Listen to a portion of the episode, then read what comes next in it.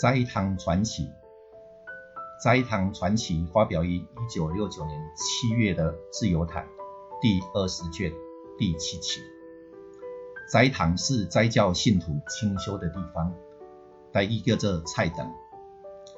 斋教跟一般的佛教不太一样，他吃斋、念佛，但不出家、不剃度、不着僧衣，又称白衣佛教，或在家佛教，或在家修。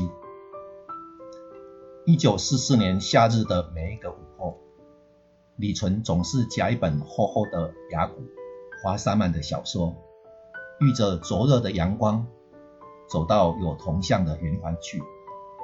在那里，他看得见一条平坦广阔的大道，一直通到这城市西边的运河去。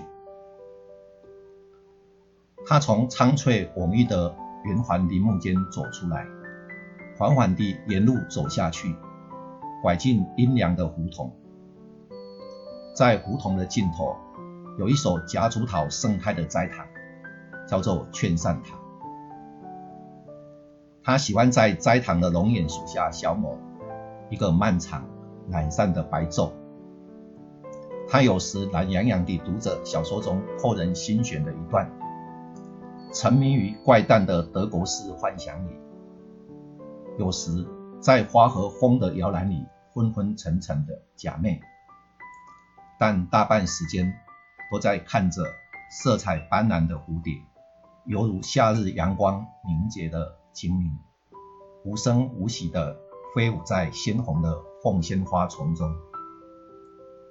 在此，他出示了老斋姑年轻貌美的孙女，留下深刻难忘的印象。战后，李纯就地重游，看到这古城的高楼大厦。古色古香的红砖老瓦，大多被轰炸而摧毁了，变成了残楼颓墙。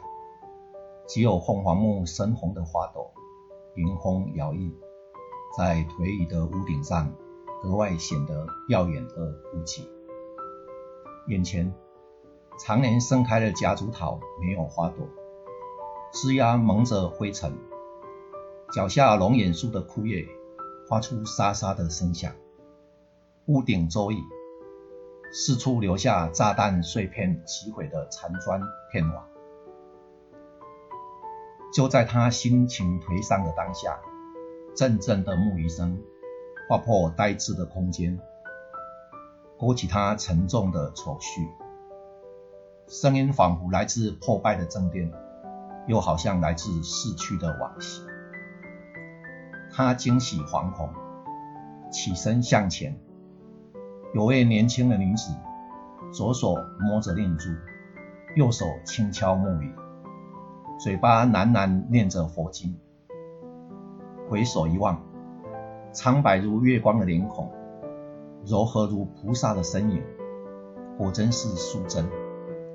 初次见面至今，一直在此等待着他。